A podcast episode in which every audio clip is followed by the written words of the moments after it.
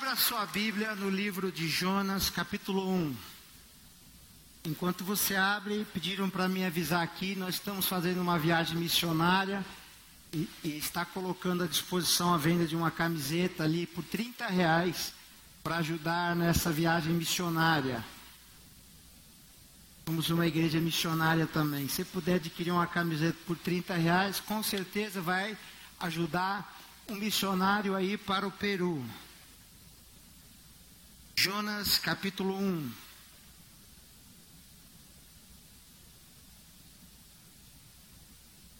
Diz assim, quem já achou, diga amém.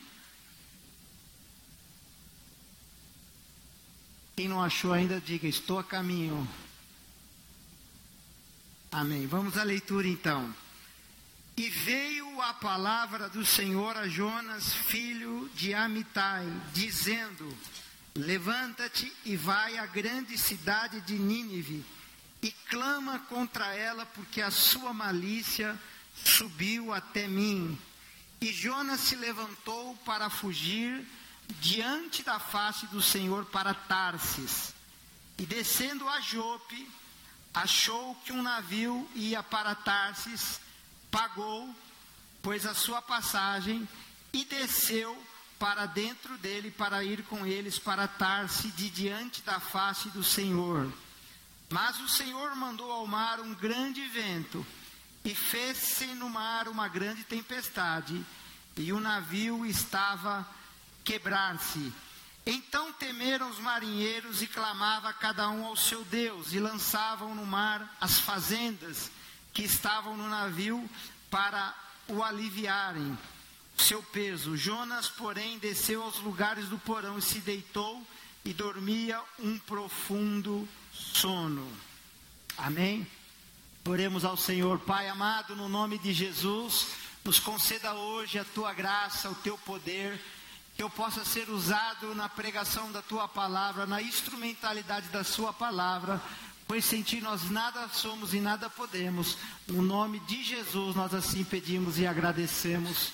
Amém, Jesus. Podeis assentar no nome de Jesus.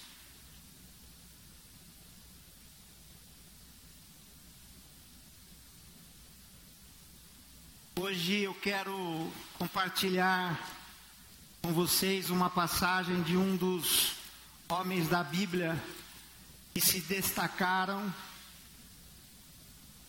pela pregação do Evangelho, mas eu quero contar um pouquinho dos seus dilemas, os seus dramas que ele passou. E esse homem, sem dúvida nenhuma, ele presenciou um dos maiores avivamentos que uma sociedade já pôde viver.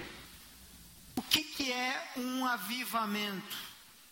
Avivamento é quando uma sociedade está morta, quando aqueles que conhecem a Deus vivem em profanação, perdem o respeito pelas coisas de Deus, e aí vem uma apostasia e um pecado se torna algo generalizado. E aí Deus ele precisa fazer juízo sobre o povo, ele precisa trazer justiça. O apóstolo Paulo diz assim: considerai a bondade de Deus e a severidade de Deus. Deus ele é bom tanto quando ele ama como quando ele pune. Então, Deus, um dos atributos de Deus é a justiça. Então, não há just, não há a, a, a, até diante da presença do Senhor nós ficamos constrangidos com a impureza da nossa vida. Foi assim que aconteceu com Isaías, quando ele teve uma visão. Ele teve uma visão do trono de Deus. Ele disse assim: Ai de mim. Isaías disse: Ai de mim, porque eu vi o Senhor. Os meus olhos viram o Rei. Só que eu sou um homem de impuros lábios, e eu habito no meio de um povo de impuro lábio. Olha só o encontro da santidade de Deus e da deidade de Deus e da justiça de Deus. O seu pecado fica nu e, aparente diante de todos e ele cabe a ele um arrependimento imediato e ele fica constrangido com a santidade de Deus. Então nós nos deparamos e qual foi a solução para o problema? Como Deus estava proporcionando essa experiência com Isaías, um, um serafim, eles tinham seis asas, duas voavam, duas cobriam os pés e duas cobriam os rostos. Esses anjos celestiais, eles ficavam sobre o trono de Deus. E aí um deles pegou, ele foi com uma tenaz, como um pegador, pegou uma brasa viva do trono de Deus e queimou a boca de Isaías, ou seja, purificou a boca de Isaías. Ou seja, Deus conhece o teu pecado, mas Ele quer purificar a tua vida. Deus conhece a sua vida, Deus conhece suas fraquezas, Deus conhece a sua incredulidade, Deus conhece os seus medos, Deus conhece as suas faltas, Deus conhece os pecados mais escondidos, então Ele quer nos purificar, Ele nos quer tornar a imagem e a semelhança de Jesus Cristo. Quantos aqui se parecem com Jesus? Levanta a sua mão. Ai, como será se as pessoas olhassem para você e falassem assim: nossa, ele, ele é bonzinho, ele é diferente, ele parece Jesus. Esse é o propósito nosso, parecer com Jesus. Então, avivamento, ele é quando uma sociedade está é, deplorável espiritualmente. Deus faz um avivamento, Deus levanta pessoas e começa a haver uma comoção social muito grande, coletivo. Avivamento acontece assim. A nossa igreja é fruto do avivamento pentecostal em 1906. Havia segregação racial e um homem negro, William Seymour, ele, ia, ele queria aprender teologia, mas ele não podia entrar na sala de aula junto com os demais candidatos à teologia. Ele tinha que ficar, colocar a cadeira perto do corredor onde tinha janela aberta. E esse homem, um negro, William Simon, ele começou na rua Azusa numa missão. Ele começou a pregar e começou a acontecer coisas sobrenaturais. E foi a primeira vez que a gente vê homens, mulheres, latinos, hispânicos, americanos, todos no mesmo lugar aprendendo a palavra de Deus acontecia sinais e maravilhas. Existem relatos de perna crescer, braços crescerem. Existem relatos de que alguém falava uma língua e vinha as pessoas interpretavam é, a, a língua que era falada naquele lugar. Houve um avivamento e esse movimento de avivamento surgiu uma mulher pregadora que é a fundadora da igreja quadrangular, Amy Semple MacPherson, e ela começou sendo a primeira mulher a pregar o evangelho. E para piorar, Deus usou ela para construir a maior igreja dos Estados Unidos. Pensa se essa mulher foi perseguida ou não. Não existiam os direitos civis. Houve um terrível terremoto e esse terremoto provocou o grande avivamento que nas ruas de Los Angeles o ópio estava generalizado, estava espalhado, como nos dias de hoje na Cracolândia. Então, se você perguntar para mim, pastor, o que, que nós precisamos? Nós precisamos é de um avivamento. Um avivamento, ele quebra com o jugo do pecado. Um avivamento, ele tem poder de restaurar um lar, uma família. Ele tem poder de tirar uma pessoa das drogas e trazer para o reino do Filho do seu amor, Jesus Cristo. Esse foi um avivamento que aconteceu em 1906. Hoje, nós temos 800 milhões de pentecostais no mundo por causa de um avivamento. Agora acabou de sair na, nas plataformas stream o movimento Jesus, que aconteceu nos Estados Unidos, que foi um dos movimentos mais importantes. Ele fez entre os hippies. Os hippies estavam é, vivendo um novo modelo de sociedade e eles acabaram. Ah, Deus levantou Frisbee e Frisbee começou a ganhar almas para Jesus. E ninguém, a igreja não falava com aquele tipo de jovem. Aquele jovem estava perdido, não tinha solução. Mas Deus olhou e falou: Eu vou avivar a geração hippie americana e começou a ver batismos e batismos e salvação. Eu quero dizer para você nessa noite que Deus entra onde ninguém entra e Deus faz o que ninguém tem coragem de fazer. E você deve dizer somente uma palavra ao Espírito Santo: Espírito Santo, eu quero estar onde o Senhor está. Eu quero fazer o que o Senhor está fazendo. Esse é o lugar mais desejado que nós devemos estar. E esse avivamento de Nínive foi um tipo de avivamento que aconteceu. Teve um, vou contar um outro avivamento para vocês entenderem o que é um avivamento. Em Toronto começou um avivamento com um homem, Randy Clark e John Arnott, e eles começaram a fazer cultos e começou a acontecer sinais e maravilhas dentro da igreja coisas sobrenais aconteceram, a ponto de eles fazerem, durou 12 anos esse avivamento, eles tinham culto todos os dias nessa igreja, e pasmem vocês, tinham pessoas que esperavam 6 horas, 12 horas debaixo de neve para poder entrar dentro da igreja. É avivamento ou não é? O que faz alguém buscar querer estar no meio da onde a glória de Deus se manifesta, se manifesta. Aconteciam coisas assim de pessoas entrarem com brincos de prata, de metal, e quando a glória de Deus se manifestava, mudava para ouro o brinco. Porque aonde Deus está, alguma coisa acontece. Ah, irmãos, Davi ele teve uma compreensão da presença de Deus.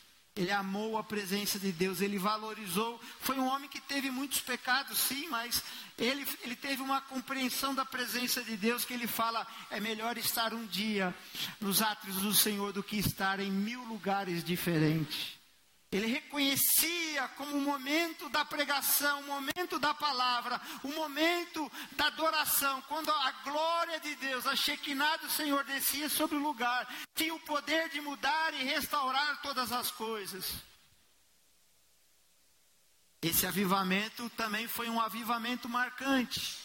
Existem três pessoas que foram nesse avivamento, de Toronto, no Canadá, que estavam praticamente com a sua vida destruída e o seu ministério acabado. Uma é Mama Hyde, Hyde Baker, outra é.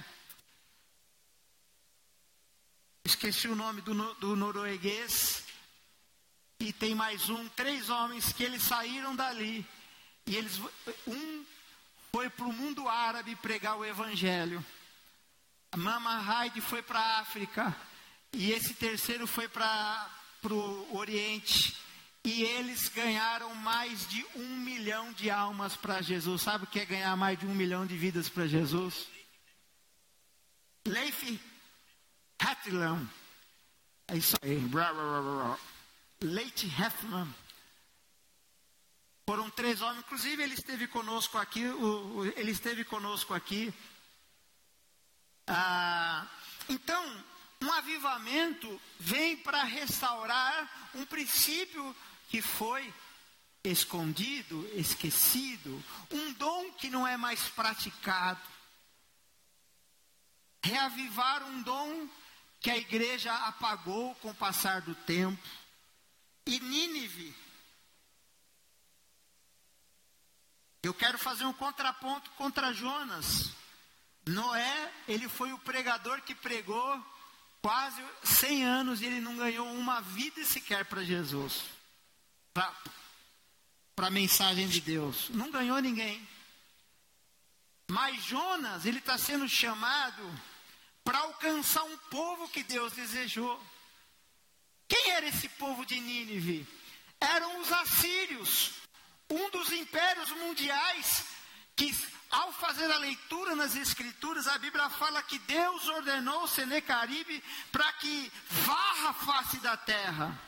O império assírio foi tão poderoso que eles tinham, eles passavam pelas nações e não sobrava nada das nações. Até que Deus trouxe juízo para Senaqueribe. Então, existia uma discriminação, uma, um, uma rivalidade contra os assírios, que assírio, para quem era Israel, era uma pessoa não grata. Quantas vezes Deus manda e Deus quer que você faça uma coisa e você não quer fazer? Quantas vezes? Porque obedecer a Deus pode parecer fácil, mas hoje em dia nós estamos vivendo na geração da desobediência.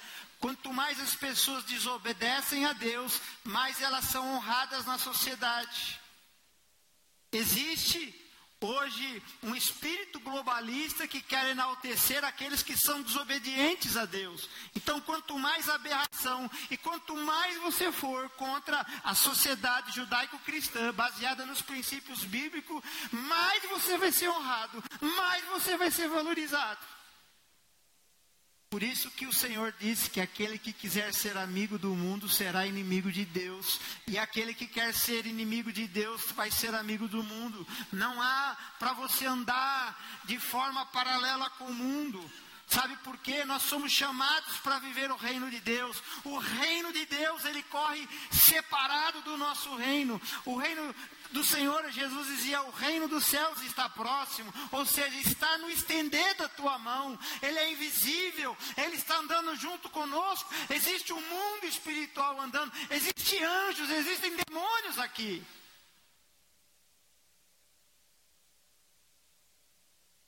E às vezes a gente olha as coisas como se fossem comuns. A igreja de Jesus nunca foi tão desafiada como nos dias de hoje. Eu falei pela manhã, falei na reunião à tarde, vou re resumir hoje. O príncipe da Arábia Saudita, um dos homens mais ricos do mundo, tem mais de 6 trilhões de recursos. Ele propôs um pacto de Abraão com o povo judeu.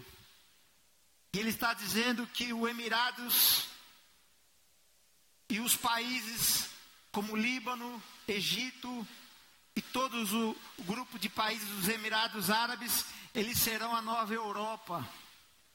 E ele está propondo um tra tratado de paz com Israel, e nós sabemos que esse tratado vai acontecer o cumprimento das escrituras de Apocalipse, que não diz que o templo será construído de novo. E o anticristo entrará dentro do templo quando der três anos e meio na grande tribulação. Eu vi a matéria essa semana, eu me arrepiei. Jesus está à porta. Como eu disse, o pastor Rocco, ele é pré-tribulacionista, ele fala que o arrebatamento da igreja será antes da tribulação. Eu não sei quando vai ser, eu só sei que eu preciso estar pronto. Eu preciso ter as minhas vestes lavadas no sangue do Cordeiro. Então Jonas, ele é convidado aqui para fazer um grande avivamento, porque o propósito do Senhor é salvar as nações. Deus, ele não é um Deus bairrista. Deus, ele não é um Deus de crente. Deus não é um Deus só dessa igreja. Não, nenhuma igreja nenhuma religião cabe o tamanho da glória de Deus. O próprio Salomão, quando ele edificou o templo, ele disse: Senhor, nós que edificamos essa casa para o louvor da tua glória, como pedir ao Senhor entrar neste lugar, se nem os céus cabem à tua glória, nem os céus cabem às suas vestes, as suas vestes de santidade. Ou seja, tolo é o homem que tenta colocar Deus numa caixinha. Mas uma coisa eu sei: Deus, Ele ama você.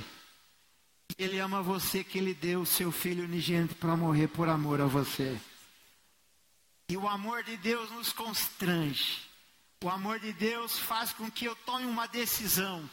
O amor de Deus faz com que eu entenda qual é a minha posição no reino de Deus, qual é a minha posição em Cristo Jesus. Jonas é chamado então, olha, eu tenho um um, uma obra para você, eu preciso que você vá e pregue a Nínive. E a Bíblia fala que ele foi pronto, foi obediente, sim ou não?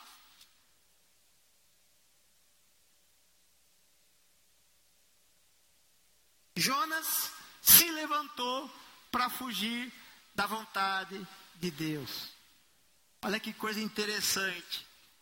No livro de Isaías fala: Bem sei os planos que tenho ao vosso respeito, diz o Senhor, são caminhos de bênção e não de mal. Deus tem caminhos para nós de bênção, mas nós queremos viver os nossos caminhos. De repente, Deus quer te usar você para uma missão difícil e você não quer saber. De repente, Deus tem um propósito de fazer uma coisa e as coisas começam a dar tudo errado para você. Por isso que Salomão orienta o seu filho no livro de Provérbios. Não fica se apoiando no teu próprio entendimento, cara. Reconhece Deus em todos os seus caminhos. Falava com uma querida irmã que sofreu muito na mão da mãe e fugiu da casa da mãe. Não tem saudades e nem recordação da mãe. A mãe, antes de morrer, pediu perdão. Mas eu falo, tua mãe Aprenda a reconhecer nos seus caminhos, inclusive os teus sofrimentos. Porque Deus, Ele, ele libera destinos para nós. Deus dá destino para nós. A gente não pode olhar para o sofrimento que eu tive, ou alguém que me virou as costas, ou a falta de oportunidade que eu tive e jogar a culpa no próximo. A gente tem que fazer que nem José. José foi vendido pelos irmãos, mas ele olhou para ele. Ele falou: Hoje, Senhor, eu estou entendendo tudo que está acontecendo comigo. Eu não ia chegar no governo do Egito se eu não fosse traído, abandonado, humilhado, falso testemunho, fosse jogado na cadeia. Aprender a reconhecer a Deus os seus caminhos. Porque é Deus que tem te sustentado. É Deus que tem te fortalecido. E se os lírios do campo não semeiam, não plantam. Jesus disse: Olhai os lírios do campo, eles não semeiam, não plantam, e o Pai os sustenta. E nem Salomão, em toda a sua glória, se vestiu com a beleza dos lírios dos campos. Vale mais vós Vale mais vós, homens de pouca fé, do que o lírio do campo. Você tem um valor para Deus. Mas ele quis fugir.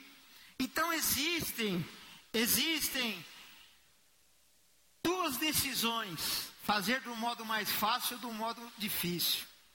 Obedecer a Deus de prontidão ou desobedecer a Deus.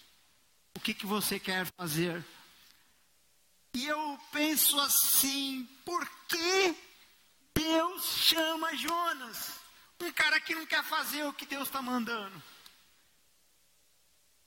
Por que, que Deus chamou o Rinaldi? Por que, que Deus chamou você?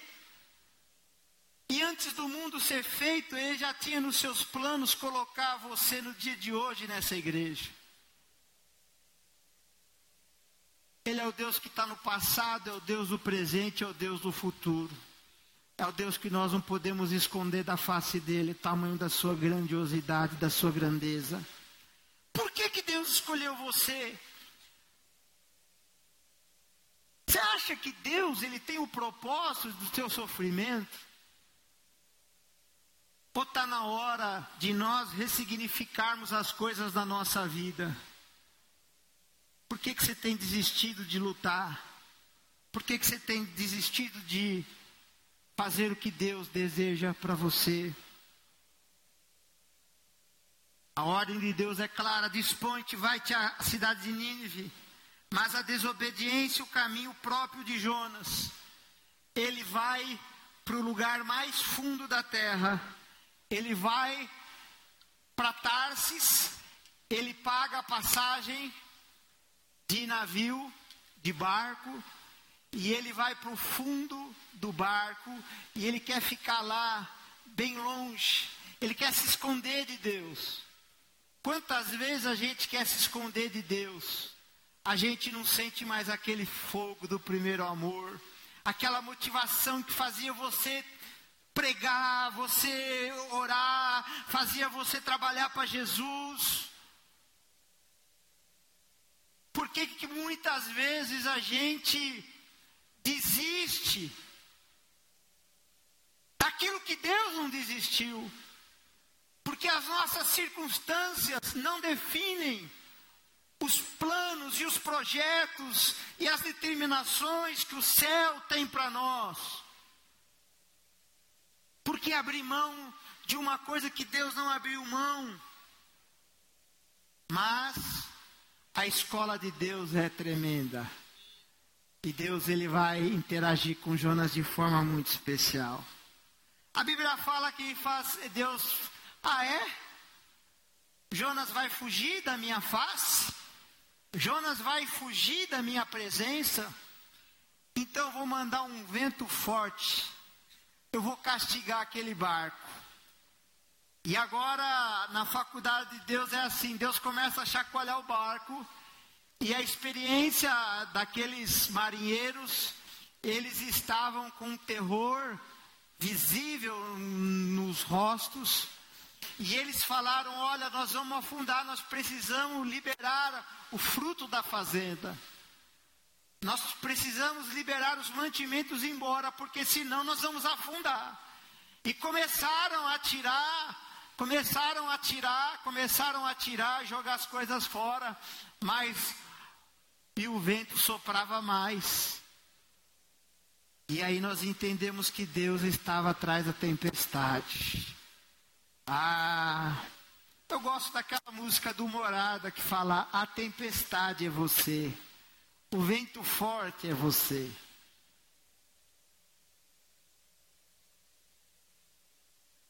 E aí eles, cada um começou a clamar o seu Deus.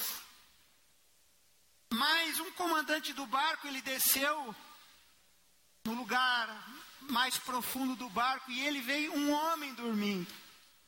Ele vê o descaso da de um homem que não estava nem aí para nada. Por que, que ele não estava nem aí para nada? Porque ele estava em depressão. Ele estava em depressão. Quando você desiste de viver, você. Não importa o que aconteça com você. E ele estava lá no fundo do barco. E aí acordaram: Ei, acorda aí, o que está acontecendo? E olha como foi a interlocução. O mestre do navio chegou-se a ele e disse: O que tens? Está dormindo? Levanta-te, invoca o teu Deus. Talvez assim ele se lembre de nós para que nós não perecemos. Eu chamo um profeta que conhece a voz de Deus, que tem experiência de falar com Deus, mas agora ele está sendo ensinado pelo ímpio. Por que, que você não clama a Deus? Então, um homem de Deus sendo ensinado por alguém que conhecia e Deus é o socorro presente no dia da tribulação. E aí eles falaram assim: vamos lançar sorte todo mundo aqui para descobrir quem que é o grande perigo desse barco. E eles lançaram sorte. Eles lançaram sorte, porque ah, nós vamos disso, nós vamos se livrar de quem está trazendo mal para essa viagem.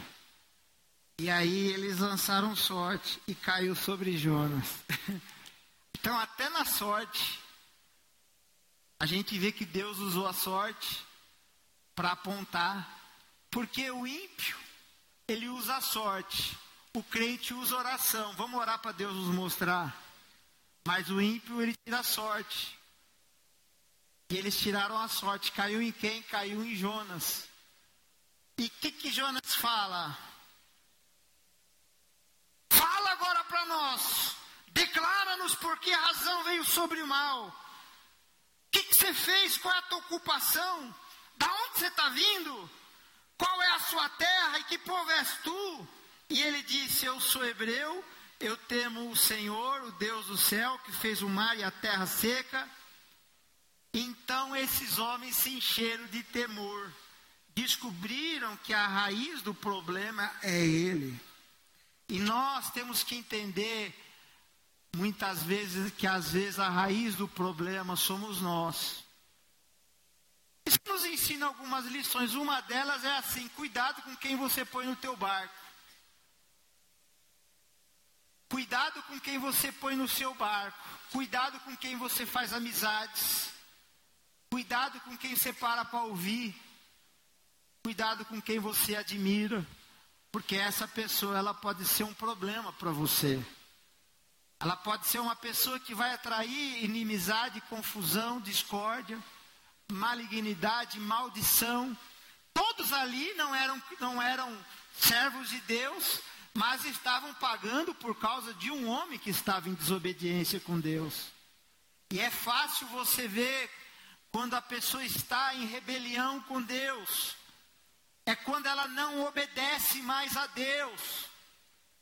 Igreja de Jesus, existem duas vozes sendo profetizadas e proclamadas. Uma foi a voz lá do jardim do Éden: não coma o fruto proibido. A segunda voz é a voz do diabo, distorcendo a pregação. É, ele não quis dizer bem isso, ele disse que se você comesse esse fruto, você seria conhecedor do bem e do mal. Então, na história da humanidade, está soando duas vozes. A primeira voz é a de Deus, é o que Deus quer, é o que Deus deseja, são os estatutos de Deus. Essa Bíblia tem sido odiada pela sociedade, pelo espírito globalista. Essa Bíblia tem sido criticada em algumas casas de lei, o Estado é laico, ela, eles leem no interior, né? agora está é, sendo proibido pelo, pelo o sistema uh, do nosso ordenamento jurídico, que não pode se ler mais por causa do Estado laico. Mas a gente vê uma força muito grande querendo deturpar aquilo que Deus fez, a identidade que Deus deu para o homem. Qual é a identidade que Deus deu para você? Crescei, multiplicai na face da terra e governe sobre os pássaros dos céus, os animais da terra e os e os peixes do mar. Governo, governo. Esse é o propósito de Deus para a sua vida. Você precisa governar. Você precisa governar a tua rua, o teu bairro. Você precisa governar no seu trabalho. Você nasceu para ser cabeça e não cauda. Essa é a identidade de Deus. Essa é a voz de Deus que clama.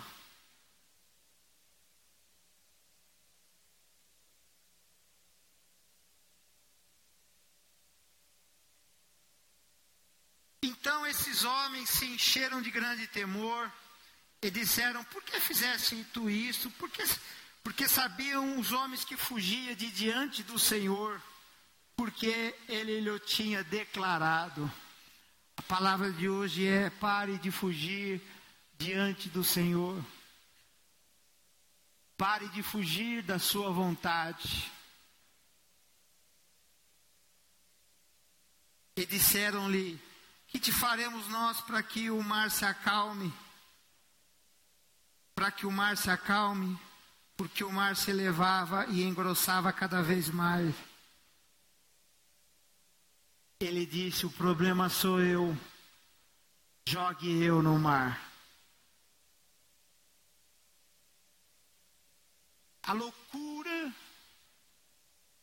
da depressão, a loucura da briga entre a criatura e o, e o Criador.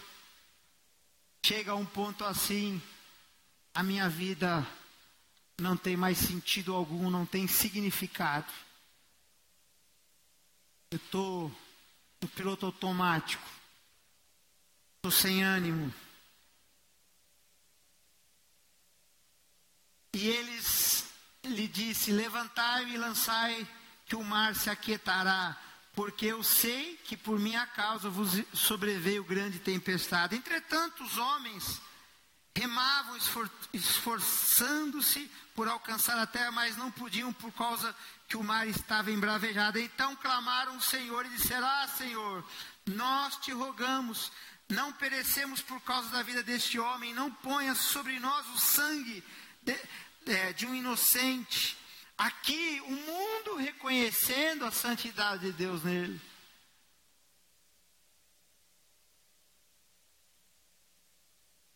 O mundo pode te contrariar, mas ele reconhece a marca da glória de Deus na sua vida. O mundo sabe porque você está passando por luta, mas sabe que Deus é contigo.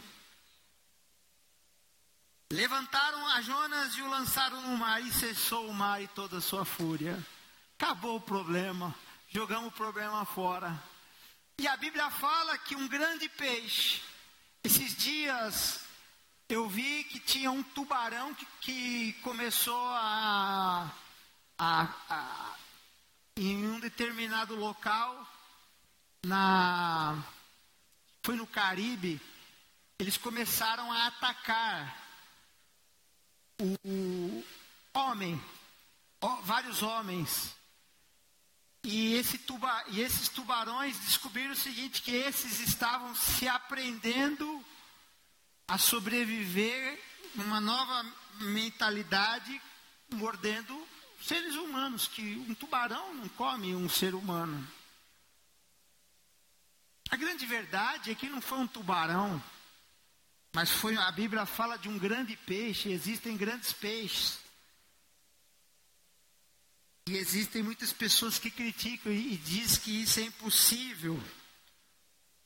Mas nós sabemos que existem várias baleias, cachalotes, é, jubartes, baleias que são bem grandes e podem fazer isso.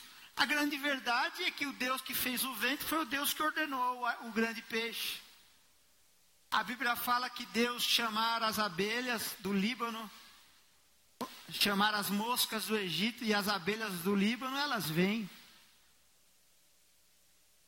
Isso é notório. Quando vai acontecer um tsunami, os animais sabem antes de todo mundo. Por quê? Por quê?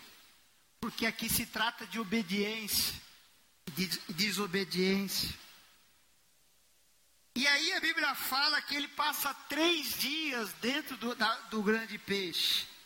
E a Bíblia também diz que lá ele faz uma oração de arrependimento. E ele chega à seguinte conclusão: Senhor, eu quero fazer a tua vontade. Se o Senhor me der livramento, eu farei a sua vontade. Então Jonas, do vento do peixe, orou ao Senhor Deus e disse: Minha angústia clamei o Senhor e ele me respondeu. E do ventre do abismo gritei: Tu me ouviste a voz, pois me lançaste no profundo, no coração dos mares. E e a corrente das águas me cercou. Todas as. Aqui, se você for ler, você vai ver que ele realmente está, está arrependido. E aqui eu quero falar sobre a importância da oração por avivamento e também a importância do arrependimento. Duas coisas importantes na vida de, de Jonas nós vamos entender. Primeiro, é o poder da oração e a vontade que Deus tem em salvar o homem. Essa é a primeira questão. A segunda é o arrependimento, o poder que o arrependimento tem. E arrependimento é uma coisa que, se você ouvir as pessoas falando sobre ela, vai falar assim: eu não me arrependo de nada, eu faria tudo de novo. E eu creio que arrependimento é algo primordial para que nós possamos encontrar a, a graça de Deus a, a mudança de sorte da nossa vida. Não há mudança sem arrependimento. E arrependimento, a palavra arrependimento no é, metanoia, que é mudança, quebra de paradigma, mudança de caminho, ponto de inflexão. Arrependimento é quando você não é remorso. Remorso você fica triste, mas você continua fazendo. Mas arrependimento é mudança de paradigma. E aí, olha o que Deus vai fazer, e eu quero já ir para a conclu conclusão da palavra. Depois do seu arrependimento, a baleia já joga ele, vomita ele em Nínive, no lugar onde ele tinha que pregar. E a pregação era para um povo, uma habitação de 120 mil pessoas moravam em Nínive. E ele, ele vai fazer uma pregação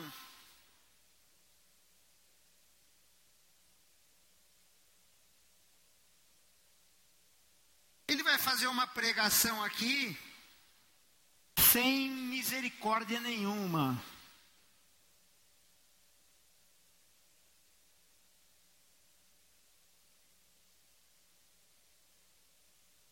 Pregação dele não foi sobre o amor de Deus. A pregação dele foi sobre a ira de Deus. Rávia, no oitavo século depois de Cristo, ela faz uma seguinte declaração: Senhor, se eu te adorares por causa do céu, me proíba de entrar no céu. Se eu te adorar com medo do inferno, me lança no inferno. Mas se eu adorar pela beleza da tua face, não esconda de mim a tua face. O grande, o grande sentimento com Deus não é pelas ruas de ouro que Jesus foi preparar na, no céu para nós, as mansões celestiais, que deve ser algo lindo, maravilhoso, e também não pode ser por causa do inferno, com medo do inferno. Mas nós temos que ter um vínculo com Deus por meio do amor. Amar a Deus sobre todas as coisas. Amar a Deus com toda a minha alma. Amar a Deus com todo o meu coração. Amar a Deus com toda a minha força. E amar a Deus com todo o meu entendimento. Se você amar a Deus com todo o seu entendimento, você se tornará grande nesse mundo. Ninguém explica a Deus e ninguém consegue também explicar a obra de Deus, o tamanho da sua glória.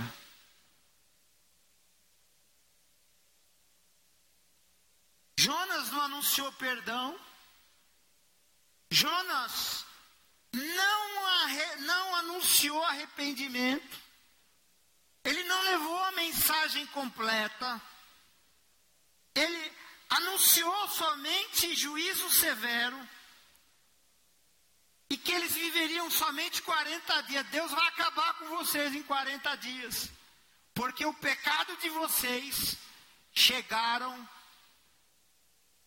no extremo. Agora, Deus sabia da raiva que Jonas tinha dos ninivitas e dos assírios.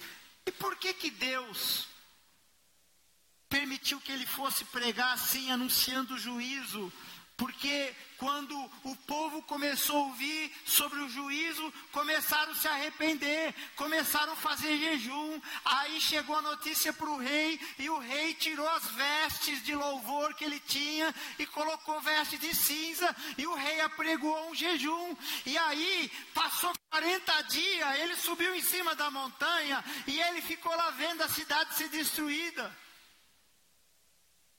Mas Deus não destruiu. E aí ele vê uma árvore que nasceu de um dia, cresceu e fez sombra para ele. E aquela árvore, Deus mandou um bichinho, o bichinho picou a árvore e a, e a árvore morreu no outro dia.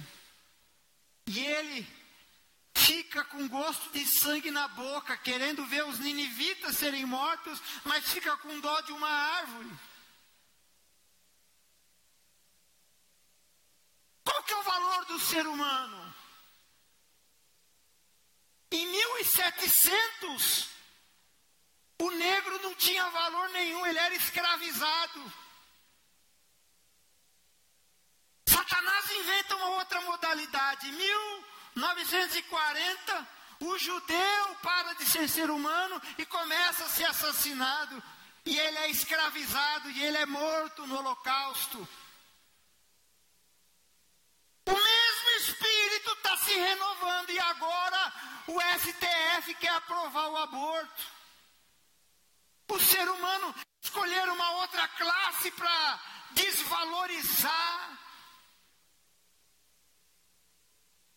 Escolher uma outra classe. Satanás vem se reinventando, criando uma outra palavra para deturpar a palavra que é de Deus. A palavra de Deus é vida, mas Satanás, a palavra dele é morte.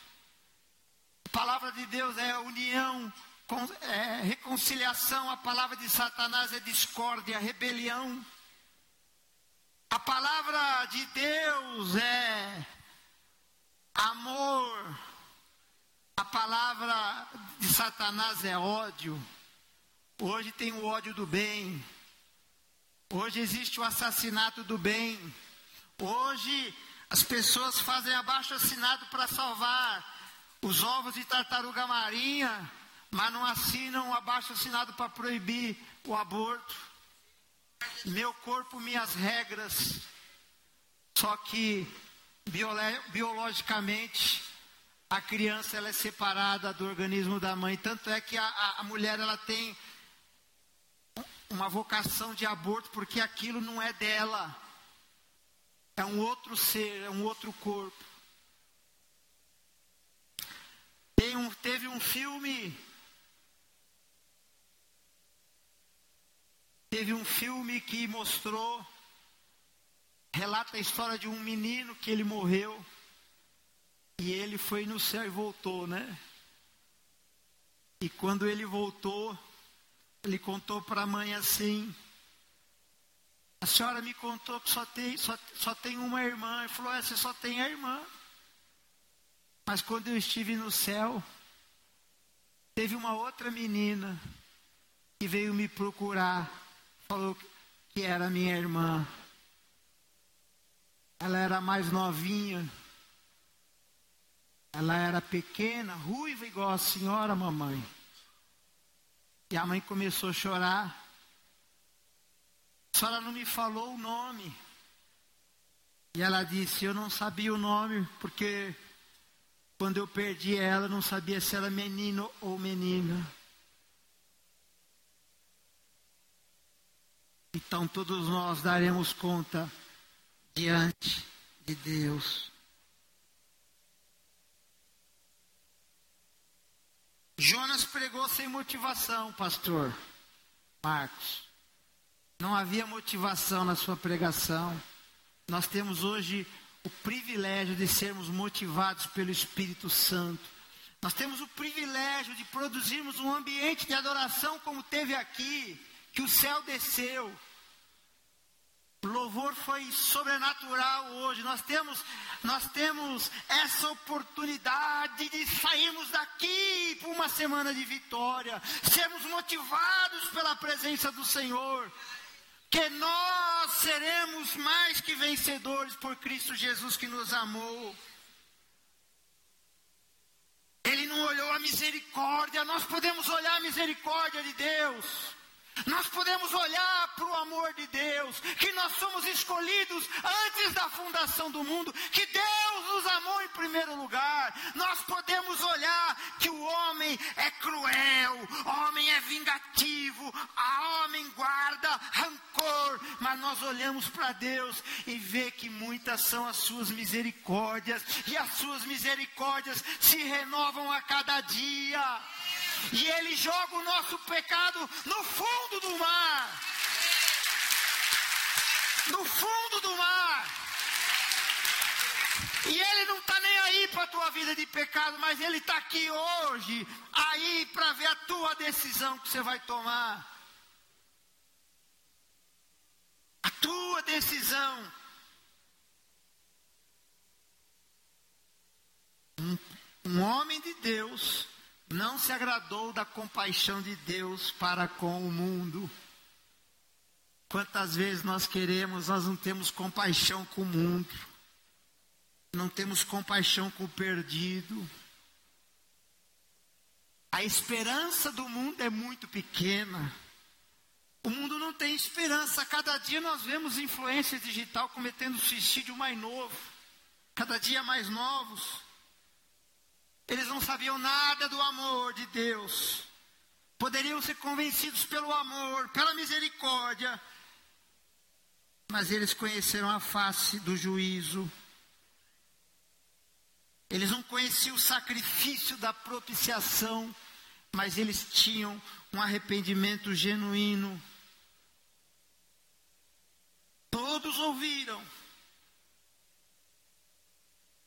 Podia ser morto, Jonas é um louco pregando só juízo.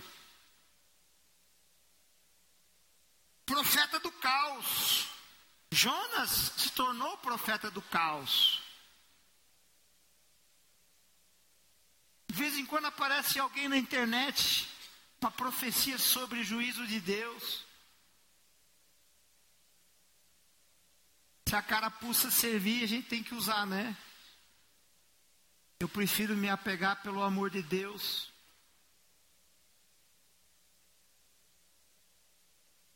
Tem uma missionária que já foi no inferno aí umas 30 vezes. E ela vê todo mundo no inferno.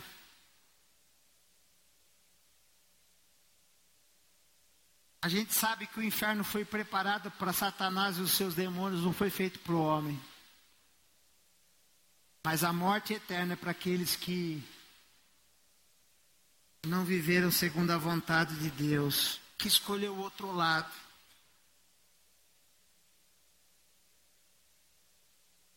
Eu quero, nesse momento, convidar você a ficar de pé.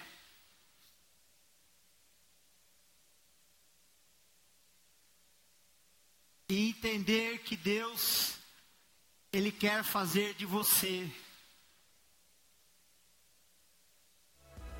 algo novo. Ele quer fazer de você uma nova criatura.